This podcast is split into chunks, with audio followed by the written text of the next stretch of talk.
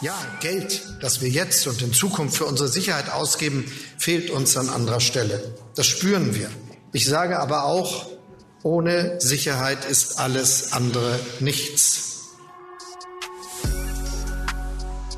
Das hat der Bundeskanzler bei der Münchner Sicherheitskonferenz am vergangenen Wochenende gesagt. Ist das jetzt die Scholz-Doktrin, die ab jetzt die Prioritäten der Bundesregierung bestimmt? Naja, es ist zumindest ein Satz, der viele auch in Scholz Partei und der Ampelkoalition aufgeschreckt hat. Scholz hat damit ziemlich klar einen Verteilungskampf angedeutet, vorweggenommen, der, wenn man mal ehrlich ist, bereits jetzt in vollem Gange ist. Wir wollen, wir müssen mehr für unsere Sicherheit ausgeben. Zugleich ist wird das Geld nicht automatisch mehr. Äh, Deutschland steht wirtschaftlich nicht allzu gut da. Woher also nehmen? Das, was Scholz da sagt, das wird auf jeden Fall teuer. Es wird auf jeden Fall teuer. Aber der Kanzler hat bislang keinerlei Anhaltspunkte dafür gegeben, äh, woher das Geld eigentlich kommen soll.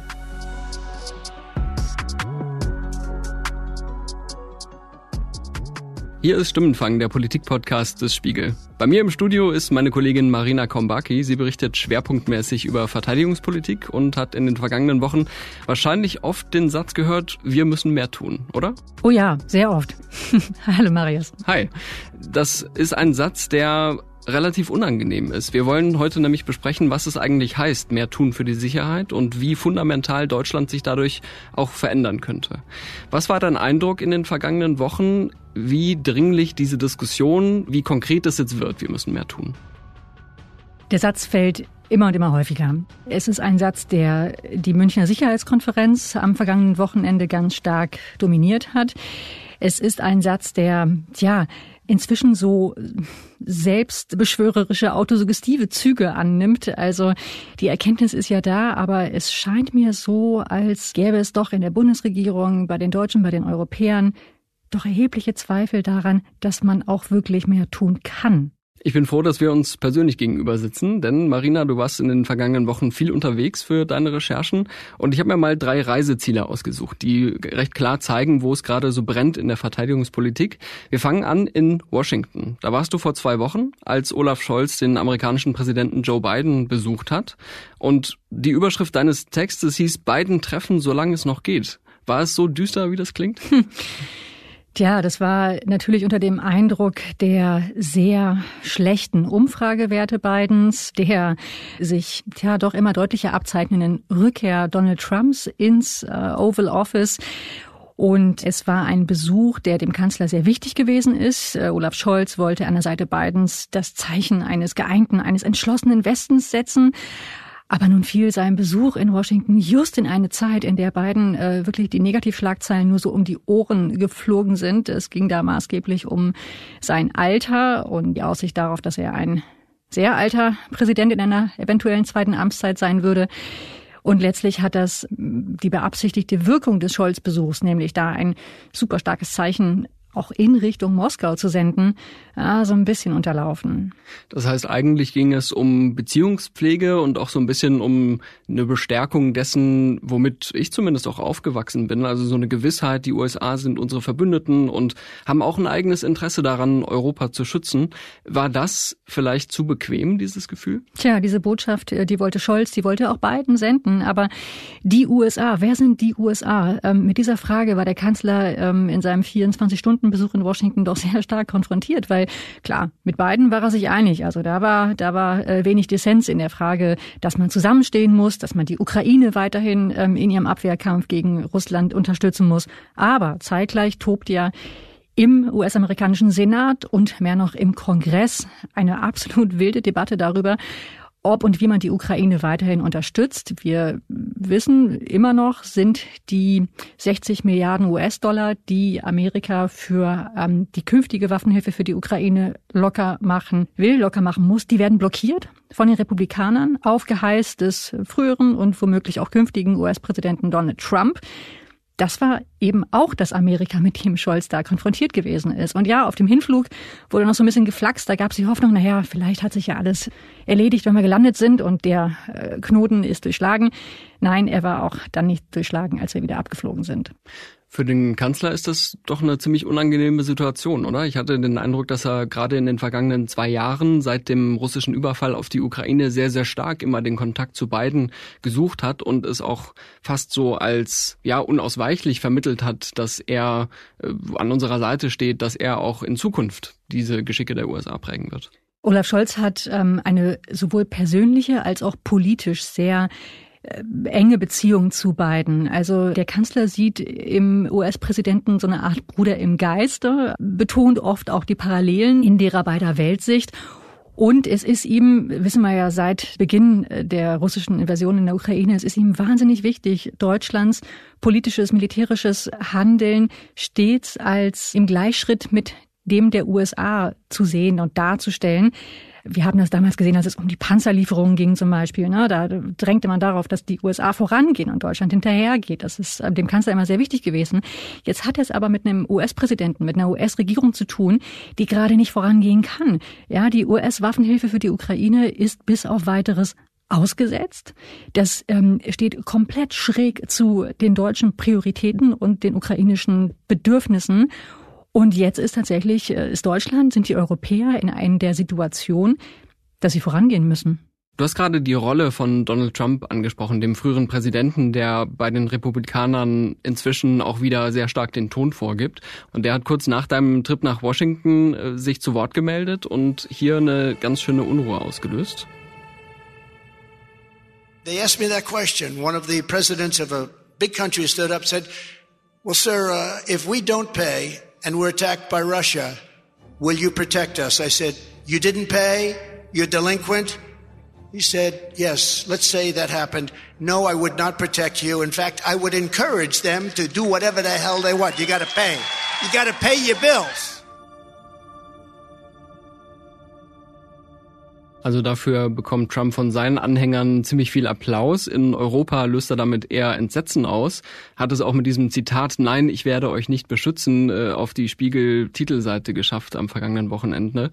Die Frage, die ich mir dabei so ein bisschen stelle, diese Beschwerde von Trump, dass die NATO-Partner nicht genug investieren, die kennt man ja von Trump schon seit Jahren. Warum hat aus deiner Sicht gerade diese Drohung jetzt so einen Wirbel ausgelöst? Äh, Marius, erstmal vielen Dank für das eingespielte Zitat. Das erinnert mich daran, dass ich nochmal der Frage nachgehen wollte, welcher Staatsmann eigentlich von einer Big Country, die Trump da erwähnt, welcher Staatsmann ihn, ihm eigentlich diese Frage gestellt habe. Mhm. Das ist ja noch ungelöst, also das gilt es noch aufzuklären.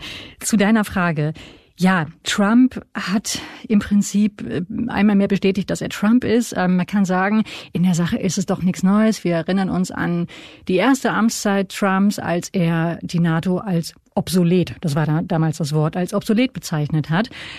Und doch ähm, ist in dieser Äußerung, ähm, getroffen auf einer Wahlkampfveranstaltung in South Carolina, ist da doch eine neue Qualität dran. Und zwar, weil da die Ermunterung gegenüber Moskau, gegenüber Putin drinsteckt, mit säumigen NATO-Mitgliedern zu tun, whatever the hell they want. Das ist so ein bisschen Mafiasprech, oder? Also ich beschütze euch, wenn ihr zahlt, aber wenn ihr nicht zahlt, ja, dann seid ihr selber schuld. Dann so ist es. Und das hat natürlich wenig zu tun mit dem Beistandsversprechen, das die NATO-Mitglieder einander in ihrem Artikel 5 gegeben haben. Und man muss sagen, die NATO, die Stärke der NATO, ja klar, na, na klar, er misste sich auch an den Waffenarsenalen der einzelnen Mitgliedsländer. Und doch das, was die eigentliche Stärke der NATO ausmacht, ist dieses Versprechen und ähm, der feste Glaube daran, dass dieses Versprechen auch eingelöst wird im Ernstfall, dass also im Fall eines Angriffs alle für einen einstehen werden. Und dieses Versprechen hat Trump mit dieser Bemerkung äh, unterlaufen. Er hat Zweifel gesät. Und das ist eben etwas, was hier in Berlin auch sehr viel Unruhe, auch innerhalb der Bundesregierung ausgelöst hat, dass es eben in Moskau von Putin im Kreml so gedeutet wird, dass er weiter austesten kann, wie eng denn der Zusammenhalt der NATO-Mitglieder untereinander wirklich ist. Ich wollte gerade sagen, über so ein Zeichen von Uneinigkeit und Konflikten reibt man sich im Kreml doch wahrscheinlich die Hände. Davon gehe ich aus. Und hast du den Eindruck, das erhöht jetzt den Druck auf die Bundesregierung, eine Alternative zu finden? Weil innerhalb der NATO ist ja eigentlich immer ziemlich klar gewesen, die USA sind die Führungsmacht und von deren militärischen Kapazitäten hängt auch ab, wie sich die NATO eben schützen kann. Wenn man aber auf Europa schaut, als sozusagen das potenzielle Schlachtfeld auch für eine Auseinandersetzung mit Russland, dann gehen die Augen ja ganz schnell auf Deutschland und auf das, was Berlin macht. Ich würde nicht äh, sagen, dass es darum geht, eine Alternative zur NATO zu finden, denn damit, und ich glaube, da ist man sich äh, in den europäischen Hauptstädten doch sehr einig, würde man dieser Vertrauenserosion der Allianz doch weiter Vorschub geben, wenn man sagen würde, wir müssen uns jetzt nach Alternativen umsehen. Weil, wie sagte jemand in München so schön, in dem Moment, in dem du einen Plan B formulierst, machst du deutlich, dass Plan A NATO tot ist. In München bei der Sicherheitskonferenz. In München bei der mhm. Sicherheitskonferenz, genau. Die Überlegung ist jetzt den wie es mal so schön heißt, den europäischen Pfeiler der NATO zu stärken. Also innerhalb des NATO-Rahmens zu gucken, dass man als Europäer, als Deutschland, mehr tut als bisher, denn auch das ist eine ganz klare Erkenntnis, ähm, die Scholz zum Beispiel eben auch bei seinem Washington-Besuch sehr klar gespürt hat ja, Trump wirft jetzt zwar seinen Schatten äh, voraus, ja, aber dieser äh, isolationistische Kurs der Amerikaner, der ist ja längst offenkundig, ja. Also man merkt, den geht jetzt äh, in der Ukraine ähm, die Puste aus. Sie haben eine viel stärkere, unter Obama auch schon vollzogene Fokussierung auf den ähm, südostasiatischen Raum. Also die Amerikaner werden nicht mehr, wie sie es in den vergangenen Jahrzehnten gewesen sind, die Schutzmacht ähm, der Deutschen, der Europäer sein.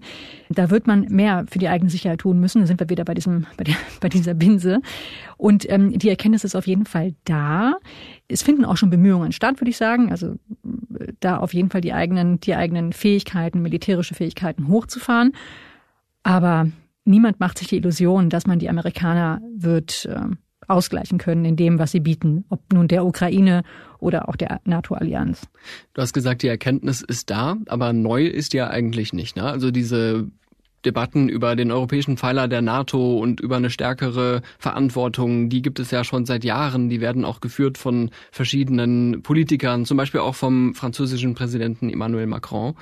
Gleichzeitig habe ich mich gefragt, der Vorwurf, den Trump ja immer erhoben hat, ihr gebt nicht genug aus, der hat ja schon auch zu einem gewissen Umdenken geführt, würde ich sagen. Zumindest kann man jetzt erkennen, auch anhand der Zeitenwende, die Olaf Scholz ausgerufen hat, äh, es passiert ja mehr. Also Deutschland gibt jetzt äh, nach den NATO-Angaben zum ersten Mal seit den 90ern wieder zwei Prozent äh, seines Wirtschaftsaufkommens dann auch für Verteidigung auf. Sind wir dann nicht erstmal safe, was Trumps Drohung angeht? Wir bezahlen ja. Naja, aber da gibt's ja noch ein paar andere innerhalb der NATO, die ähm, eben auch nicht die äh, zwei äh, Prozent erfüllen, ähm, wobei man auch nochmal über dieses Ziel reden kann. Zwei Prozent, also ähm, macht sich Verteidigungsfähigkeit wirklich vor allem an der an an dem Geld fest, das man ausgibt. Da kann die Bundeswehr doch so einige Lieder von singen. Man kann auch sehr viel Geld mit sehr wenig Nutzen investieren. Aber klar, also da tut sich bereits was. Ich glaube übrigens auch nicht, na klar, Trump hat damals genervt und hat damals den Anschluss zur Zwei-Prozent-Debatte gegeben. Aber für das große Umdenken war natürlich ähm, die Invasion Russlands in der Ukraine ausschlaggebend. Sie war ausschlaggebend dafür, dass beim Kanzler und in weiten Teilen der deutschen Politik die Erkenntnis Einzug gehalten hat, dass man mehr tun muss für die Bundeswehr, dass ähm, die deutsche Armee, so wie sie jetzt ist, einfach nicht verteidigungsfähig ist und da deswegen eben auch das Sondervermögen auf den Weg gebracht worden ist. Kurze Frage in die Runde. Der Westen hat ja versucht, Russland auch mit Sanktionen zu schwächen. Stattdessen führt Putins Regime, muss man sagen, jetzt eine Kriegswirtschaft und lässt sich anscheinend nicht beeindrucken. Deshalb meine Frage, halten Sie die Sanktionen weiterhin für richtig? Sollten sie weiter verschärft werden, wie zum Beispiel Annalena Baerbock fordert, oder sollten sie lieber zurückgenommen werden, wie Sarah Wagenknecht es will? Die Antworten gerne als Sprachnachricht für diesen Podcast an stimmenfang.spiegel.de oder per WhatsApp. Die Kontaktdaten dazu stehen in den Shownotes. Mit diesen ganzen Fragen sind nicht nur Olaf Scholz, sondern auch viele andere europäische Politiker am Wochenende nach München gefahren und haben dort eben besprochen, sowohl auf der Bühne als auch im kleinen Kreis, wie könnte es jetzt eigentlich weitergehen. Du warst ja auch vor Ort. War das eine Veranstaltung für Optimisten, für Leute, die denken, ah, jetzt können wir aber hier vorangehen und was bewegen? Nein. Mhm. Und ich muss sagen, ähm, je weiter der Besuch in München zurückliegt, desto düsterer ist eigentlich der Eindruck, den diese Konferenz auf mich, aber ich habe jetzt die Tage auch mit ein paar Kollegen darüber gesprochen, bei uns allen hinterlassen hat.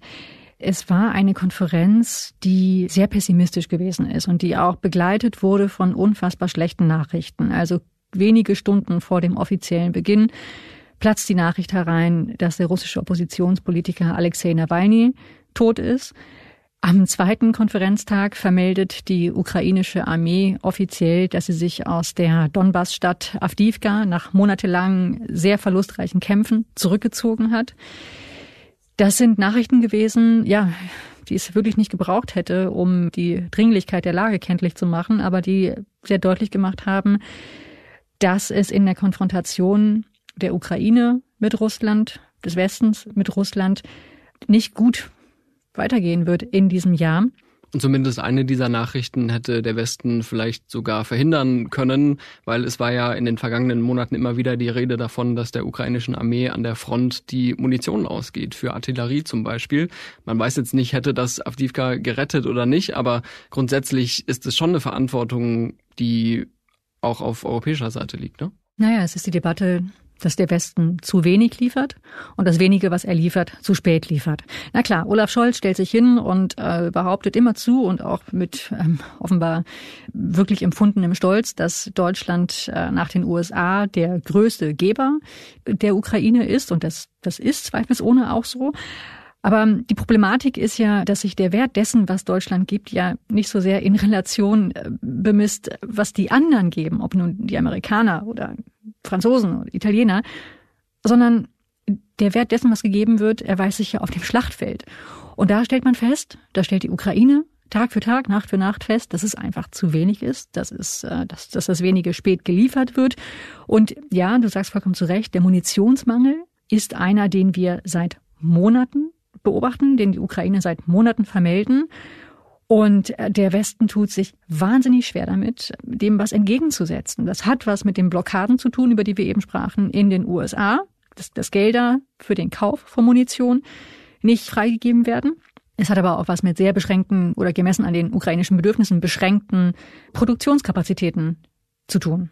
Deutet das auch auf eine gewisse Dysfunktionalität in der Politik hin, wenn wir zum Beispiel, ich vergleiche das jetzt meistens nicht auf eine Ebene, aber wenn wir sehen, okay, der Bundeskanzler sagt, wir sind hier das zweitgrößte Geberland und wir tun doch, was wir können. Dann gibt es dieses Zwei-Prozent-Ziel, also wieder so eine, so eine Richtgröße, wo man sagen kann, ja, sobald das erledigt ist, äh, können wir uns auf die Schulter klopfen. Also, aber in Wahrheit wird gar nicht darüber gesprochen, was denn effektiv das Ausreichende wäre, was effektiv das Richtige wäre. Tja, es gibt Worte und es gibt Taten und man muss die Worte an den Taten messen. Das ist absolut so. Und das war äh, in München wirklich sehr erhellend, mit ukrainischen Vertretern, mit ukrainischen Regierungsvertretern ähm, zu sprechen, die mitunter extrem genervt waren von Scholz, die sehr sauer waren auf Scholz. Also Scholz hat sich zum Beispiel hingestellt und gesagt, wir geben für die Ukraine 28 Milliarden aus. Da haben die Ukrainer gesagt, was? Wo?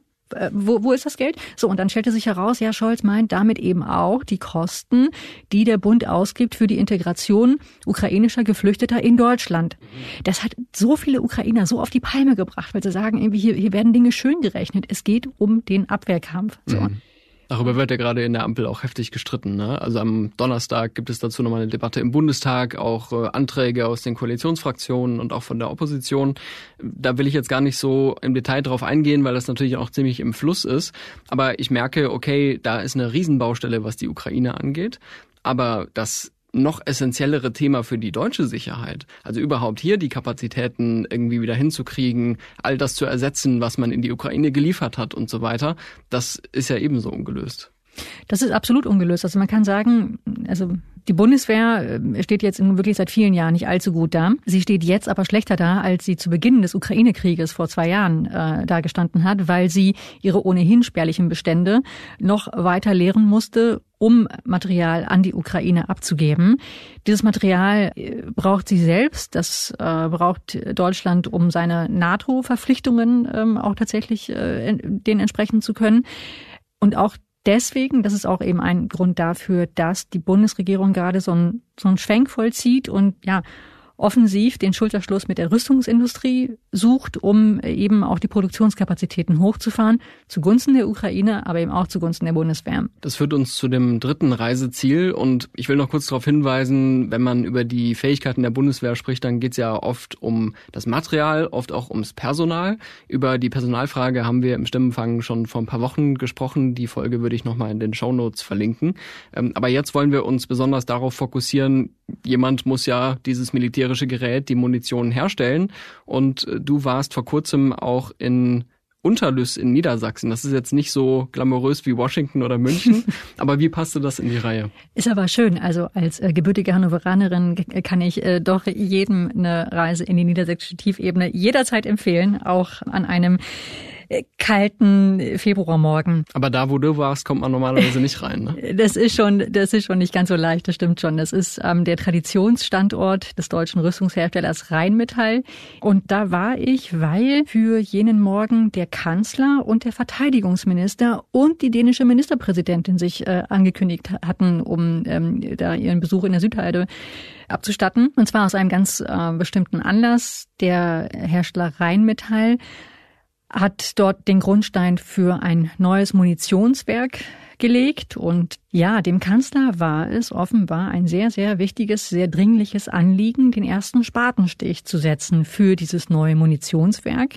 Du hast ja auch einen Text geschrieben und darin eine Szene geschildert in dieser Munitionsfabrik, die ich mal kurz äh, vorlesen möchte, weil die mir wirklich hängen geblieben ist.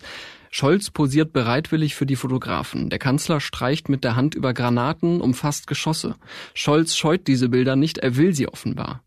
Was denkst du, will er denn damit aussagen? Marius, das war eine ganz skurrile Situation. Also der Kanzler hat sich wahnsinnig viel Zeit für diesen Besuch genommen. Äh, wirklich stundenlang hat er sich da von Rheinmetall-Chef Armin Pappberger durch die Hallen äh, führen lassen, ähm, mit Pistorius ähm, und der dänischen Ministerpräsidentin Fredriksen im Geleit. Und Scholz hat äh, jedem Arbeiter, der ihm da über den Weg lief, mit Handschlag begrüßt und sich sehr aufmerksam die Ausführungen Pappbergers angehört. Und ja, irgendwann sah ich, dass er nicht nur irgendwie auf Treppen steigt, um in äh, Panzertürme hinabzugucken, sondern beinahe zärtlich so eine Granate berührt und umfasst. Und es war einfach offenkundig. Also da will jemand ganz klar zeigen, ein Sozialdemokrat noch dazu, ich habe keine Berührungsängste gegenüber der Rüstungsindustrie. Das ist neu. Das ist wirklich neu. Also das ist wirklich ja, wie soll ich sagen, Zeitenwende zum Anfassen, wenn man so will, ja. Mhm.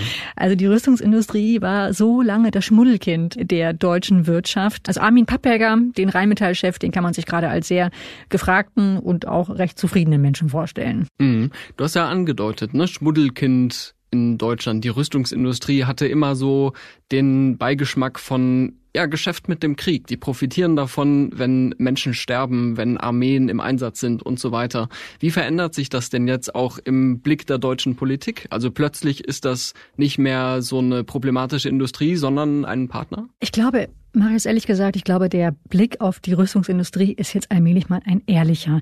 Wir haben ja in Deutschland echt jahrzehntelang so das Bild von einer semi-pazifistischen Nation kultiviert und dabei doch einige Mühe aufgewandt, um auszublenden, dass Deutschland zu den weltweit größten, emsigsten Rüstungsexporteuren gehört. Also aktuell mit Blick auf das Jahr 22 ist Deutschland auf Platz fünf, klar, deutlich hinter den USA, hinter Russland, hinter Frankreich, hinter China.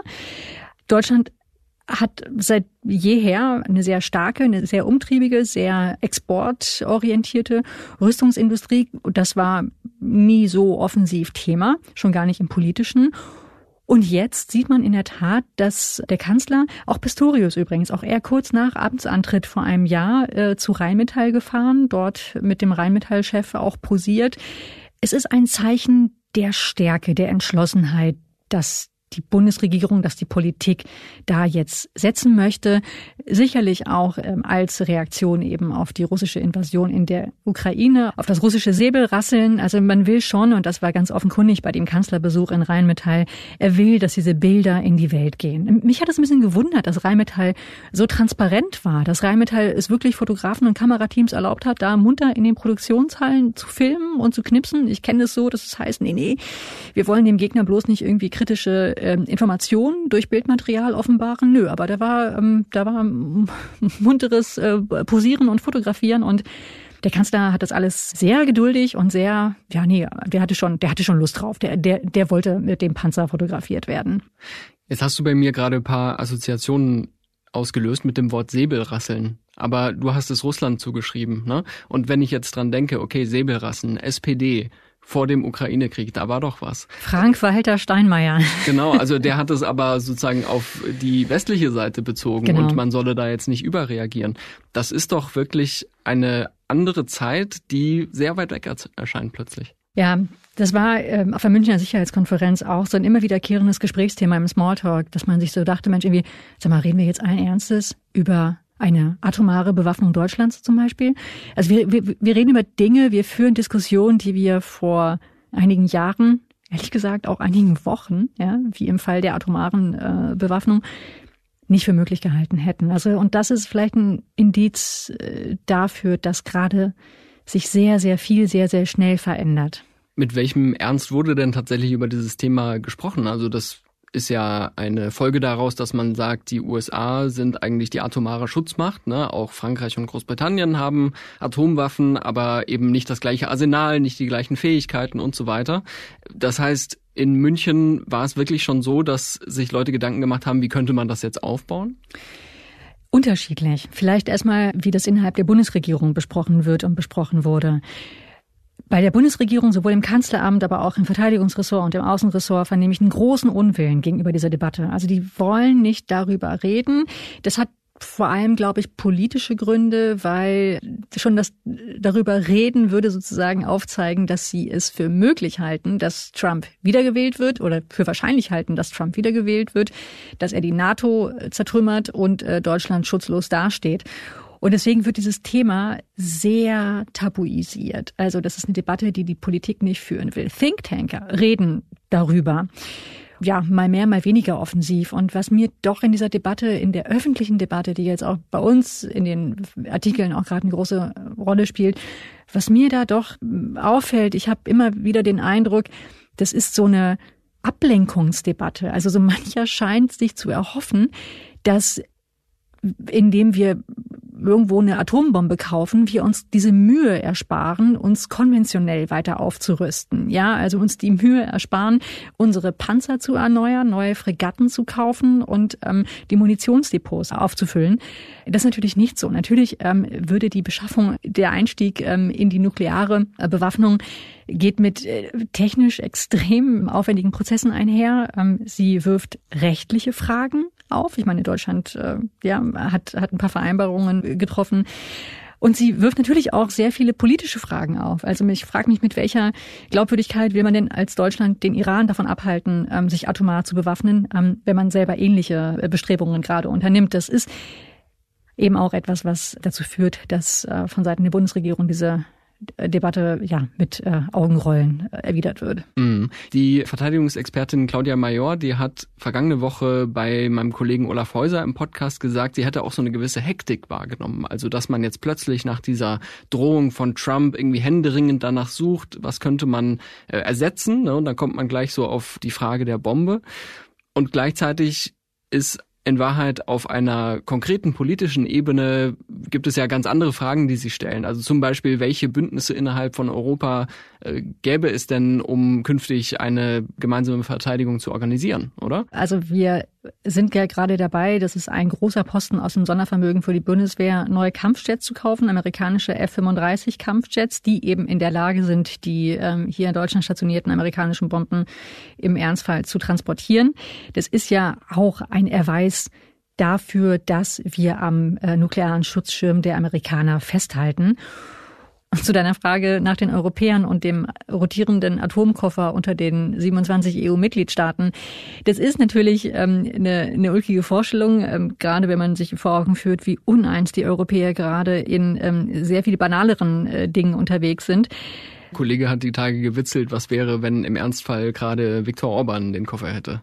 Also. Not so funny, würde ich sagen. naja, ein bisschen ähm, schon, aber. Unter den EU-Partnern, du hast es gesagt, ist Frankreich ähm, Atomstaat. So, und jetzt sind wir skeptisch mit Blick auf die USA. Was passiert mit dem amerikanischen Schutzschirm, wenn Trump an die Wahl kommt? Ich will mal dran erinnern, Frankreich wählt 2027 einen neuen Präsidenten. Macron wird nicht nochmal antreten können. Ist noch viel Zeit bis dahin, aber Marine Le Pen ist jetzt ähm, keine allzu aussichtslose Kandidatin. Ja, das äh, wirft auch nochmal die Frage auf nach dem deutsch-französischen Verhältnis und ja, das ist eben auch innereuropäisch sehr schwierig äh, sein kann, sein wird, im Ernstfall so aufeinander zu vertrauen. Und was ich von München auch noch gehört habe, ist, dass da nicht nur über Deutschland und Frankreich gesprochen wurde, sondern über ein Dreiecksformat, nämlich das sogenannte Weimarer Dreieck, das auch noch Polen anschließen würde. Polen, das jetzt mittlerweile wieder einen recht liberalen Regierungschef hat mit Donald Tusk. Also hast du den Eindruck, das ist eine ernsthafte Konstellation, die jetzt einiges vorantreiben kann, oder ist das eher Wunschdenken? Man sieht schon, dass es den Versuch einer Wiederbelebung gibt. Die Außenminister der drei Staaten haben sich in Paris äh, wenige Tage vor der Münchner Sicherheitskonferenz getroffen. Das war sicherlich ein von vielen lang ersehntes Zeichen, dass da was vorangeht. Aber ehrlich gesagt ist in München, im Bayerischen Hof, wo die Münchner Sicherheitskonferenz stattfand, das äh, Weimarer Dreieck äh, vor allem durch Absenz aufgefallen. Also Scholz war da, ja, aber weder Macron war da, noch der polnische Premier Tusk. Und viele haben es da gesagt, äh, was für ein starkes Zeichen wäre es gewesen äh, an die dort versammelten Amerikaner, aber eben auch an Moskau, wenn diese drei Staaten, diese drei äh, Staats- und Regierungschefs, Scholz, Macron, Tusk, gemeinsam auf der Bühne gewesen wären und äh, gemeinsam auch äh, vielleicht die Sicherheitszusagen gegenüber der Ukraine formuliert hätten, die kurz zuvor am Freitag von Zelensky in Berlin und in Paris unterzeichnet worden waren. Dieses Signal wurde nicht gesetzt, diese Chance wurde verpasst und ehrlich gesagt bestärkt mich das auch so ein bisschen im Zweifel daran, dass dieses Format mit Wucht wird zurückkehren können, weil, so ehrlich muss man sein, ähm, das deutsch-französische Verhältnis, politisch, aber eben auch persönlich zwischen Olaf Scholz und Emmanuel Macron, eines ist, das gerade echt nicht in einer guten Verfassung ist. Du hast vorhin gesagt, es gibt Worte und es gibt Taten. Deswegen schauen wir jetzt nochmal aufs Geld. Also das, was wirklich getan wird, um diese Planungen einer neuen Verteidigungspolitik wirklich auch zu unterfüttern und auch Kapazitäten aufzubauen. Und das führt uns wieder nach Berlin, weil letztendlich geht es ja gerade darum, wo nehmen wir dieses Geld eigentlich her? Es gibt ein Sondervermögen von 100 Milliarden Euro, das, äh, so sagte Scholz, auch schon, ich glaube, zu 80 Prozent gebucht ist. Ne? Und es gibt die Frage, was wird eigentlich aus dem regulären Haushalt bestritten? Da war ja jetzt schon im Haushaltsstreit in den vergangenen Monaten die große Frage, wie viel kann äh, der Verteidigungsminister da rausschlagen? Er war einer der wenigen, dessen Budget wirklich erhöht wurde. Aber wo siehst du da die Perspektive in dieser Koalition, die ja eh schon so viel gestritten hat über Geld, über Verteilung? Also ist es wirklich realistisch, dass die dazu kommen, langfristig äh, die Verteidigungsausgaben zu erhöhen? Ich habe manchmal den Eindruck, dass sich im Rückblick der Haushaltsstreit nach dem Karlsruher Urteilsspruch Ende vergangenen Jahres, als man jetzt plötzlich 17 Milliarden zusammenkratzen musste, was sehr anstrengend war, dass sich diese Debatte, dass sich dieser Streit, dieses Zusammenkratzen möglicherweise als leichtere Übung erweisen wird im Vergleich zu dem, was der Bundesregierung dieses Jahr für den Haushalt 25 bevorsteht und mal ganz zu schweigen von dem, was in den Folgejahren droht. Wir haben neulich darüber berichtet, die Bundeswehr rechnet mit einem Bedarf für das Jahr 28 von 56 Milliarden Euro zusätzlich zu den etwa 50 Milliarden Euro, die sie jetzt und, und bis dahin jedes Jahr fest im Haushalt vom Bundeshaushalt bekommt, um das 2%-Ziel der NATO zu erreichen und um ihre Bedürfnisse decken zu können. Personal, Infrastruktur, äh, Rüstungskäufe, alles, was da so ansteht. Energiekosten auch ein Kostenfaktor. So. Woher soll das Geld kommen, wenn das Sondervermögen aufgebraucht sein wird? Was mich wirklich gerade erstaunt, ist die Offenherzigkeit, mit der die Bundesregierung ihre Planlosigkeit gerade zu Markte trägt, ehrlich gesagt. Also woran machst du das fest? Der Finanzminister hat Mitte vergangener Woche einen Gastbeitrag in der FAZ veröffentlicht, in dem Lindner ähm, kundgetan hat, dass wir sparen werden müssen, um die zusätzlichen Ausgaben ähm, in Verteidigung aufzubringen. Er hat von Priorisierungen äh, gesprochen und er hatte zuvor auch, das hat mir auch berichtet, er hatte zuvor im Verteidigungsausschuss deutlich gemacht, dass er im Sozialetat Kürzungsmöglichkeiten sieht, um mehr Geld für Verteidigung locker zu machen. Das war also Aufschlag Lindner. Wenige Tage später, ähm, während der Münchner Sicherheitskonferenz, erscheint in der Süddeutschen Zeitung ein Interview mit Olaf Scholz, in dem auch er deutlich macht, dass der Aufstieg des Verteidigungsetats über den Kernhaushalt, über den allgemeinen Bundeshaushalt zu erfolgen hat. was auch in der Sache auf Umschichtungen, auf Kürzungen hier zugunsten der Bundeswehr hinausläuft. Parallel dazu kommt Annalena Baerbock und sagt, nee, nee, sie plädiert für die Aufstockung des Sondervermögens Bundeswehr. Für also weitere Kreditlinien, um Sonderschulden weitere Schulden, ja. nennen wir es mhm. Schulden, denn ja. das sind es genau, ja. Ähm, wir haben also eine muntere Debatte. Es geht alles irgendwie kreuz und quer und durcheinander. Ähm, der Kanzler hat übrigens mit seiner Äußerung, dass es eben aus dem Kernhaushalt finanziert werden muss, die eigenen Leute ziemlich verschreckt. Die sagen, weil die natürlich ahnen in der SPD, okay, das, es, es geht an Soziale, ja, es geht an Gesundheit, es geht an Bildung. Und wir haben ja, wir haben ja gerade erst gesehen, wie so ein paar Millionen Agrardiesel, ja, äh, die halbe Republik äh, auf die Barrikaden treiben. Das ist natürlich keine Aussicht, mit der so eine SPD oder auch die Grünen in den Wahlkampf, in dieses Wahljahr und den Wahlkampf für 25 ziehen wollen. Ähm, deswegen da die laute Forderung, die Schuldenbremse zu reformieren. Das wirkt ja wieder so, als würde man politisch einige Ziele formulieren, aber die sind nicht gedeckt von einem Finanzierungsplan. Und da merkt man innerhalb der Ampel, die einen wollen vielleicht anderswo sparen, die anderen träumen von neuen Steuern und äh, wieder andere sagen, ja, wir sollten die Schuldenbremse reformieren und lockern. Also kann es sein, dass in Wahrheit auch zwei Jahre nach dem russischen Überfall auf die Ukraine sich gar nicht so viel verändert hat? Hm. Ich glaube, zwei Jahre nach dem russischen Überfall auf die Ukraine verblasst der Schock, ja, ähm, vergeht so ein bisschen das ähm, Entsetzen über das, was da passiert ist. Wenige Tage damals nach der russischen Invasion hat der Kanzler diese denkwürdige Rede im Bundestag äh, gehalten, wo er eben äh, die Zeitenwende ausgerufen hat, das Sondervermögen für die Bundeswehr zur großen Überraschung der eigenen Leute angekündigt hat. Und das war damals möglich. Das war damals auch in der Bevölkerung. War das möglich und stieß auf großes Verständnis, eben weil der Schock über die Bilder von herannahenden Panzerkolonnen an Kiew so eindringlich gewesen sind. Und diese Bilder sind eben jetzt verblasst und ähm, damit eben auch das Verständnis vieler in der Bevölkerung dafür, dass man der Ukraine weiterhin beistehen muss und in die eigene Sicherheit investieren muss. Das ist zumindest das, was ich wenn ich ähm, mit äh, Bundestagsabgeordneten spreche, immer wieder höre, dass die sagen, es wird zunehmend schwer, in den Wahlkreisen zu erklären und zu rechtfertigen, warum wir weiterhin für die Ukraine äh, geben müssen und warum wir weiterhin ähm, in die Bundeswehr investieren müssen, wo es doch irgendwie in der Schule von der Decke tropft und die, die ärztliche Versorgung auch nicht die beste ist. Das sind Fragen, die dann den Wahlkampf im Sommer und Herbst sehr stark noch prägen werden, ne? wenn in Sachsen, Thüringen und Brandenburg äh, gewählt wird. Da wird zwar nicht in den Landeshauptstädten dann entschieden über diese Fragen, aber genau diese Stimmungen könnten sich da auch auswirken.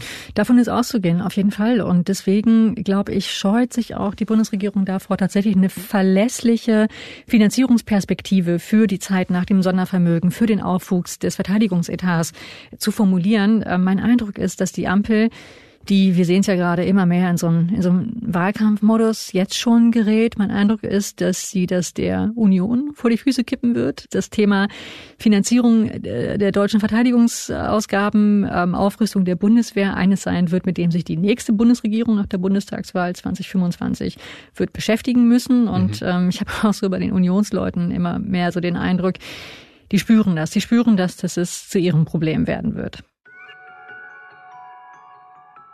Marina, da schon mal ein vorsichtiger Blick in die Zukunft. Vielen Dank für deine Einschätzung zu diesem Zeitpunkt und es gibt wahrscheinlich jetzt in den nächsten Wochen für dich immer noch wahnsinnig viel zu tun äh, in diesen Fragen.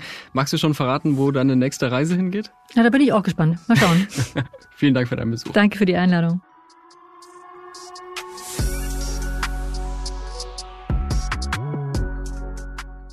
Das war unser Blick auf den Preis der Sicherheit in Deutschland und Europa. Die Drohungen von Trump und die Risiken für die NATO, die hat mein Kollege Olaf Häuser ausführlich in seinem Podcast 8 Milliarden besprochen, mit der Verteidigungsexpertin Claudia Major von der SWP. Außerdem wird Olaf noch in dieser Woche eine weitere Folge veröffentlichen, die zeigt, wie lange diese ganzen Fragen Sicherheit, Europa, was macht Russland eigentlich in der Ukraine, dass die in Wahrheit schon lange auf dem Tisch liegen. Abonnieren lohnt sich. Und das hier war Stimmenfang, der Politikpodcast des Spiegel. Wir freuen uns über Feedback unter stimmenfang.spiegel.de und über ein paar Sterne bei Apple Podcasts, Spotify und Co. Mein Name ist Marius Mestermann und ich bedanke mich bei Olaf Häuser für die Abnahme dieser Folge, außerdem bei Philipp Fackler für die Mischung. Unsere Musik kommt von Soundstripe und von Davide Russo und wir hören uns nächste Woche wieder. Es ist ja immer genug los.